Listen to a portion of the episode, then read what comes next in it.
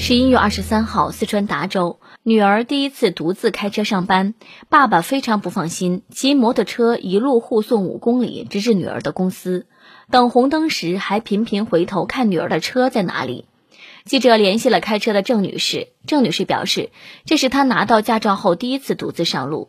早上，她和父亲都要赶着去上班，但是父亲还是坚持开道护送。等红灯的间隙，拍下了父亲的身影，这让她非常的感动。朋友们，你们还记得第一次驾驶的情景吗？我第一次开车，我爸在我身边骂了我整整半个小时，骂完我骂教练，骂完教练再骂我，循环往复，无休无止啊！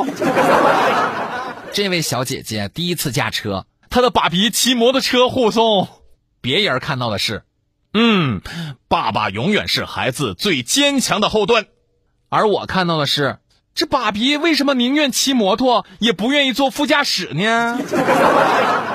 听到这条新闻，很多人都回忆到了第一次驾车时父母的反应。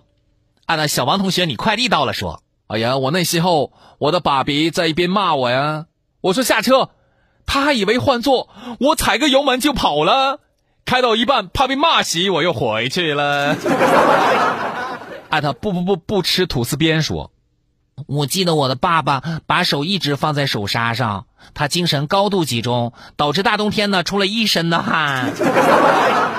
他的本喵本喵本喵喵说：“我的爹坐在我的副驾驶，永远一脸惊恐的抓住扶手，仿佛下一刻我就会撞车把他甩出去一样。”阿达，你站着看我打麻将说。我第一次开车，我妈瞪大了双眼坐在后排中间，然后离家五公里左右，她下车坐公交回去了。作家尔根曾经说过，父爱与母爱完全不同，他更含蓄、更无言，如山一样，他一直都在那里，一直都在默默的看着自己个儿的骄傲、狂妄、自私以及狭隘，他都在包容。无声无息的包容，你会心里酸楚，你会恍然大悟，这就是父爱。天冷了，愿所有的人儿有衣暖身，有人暖心。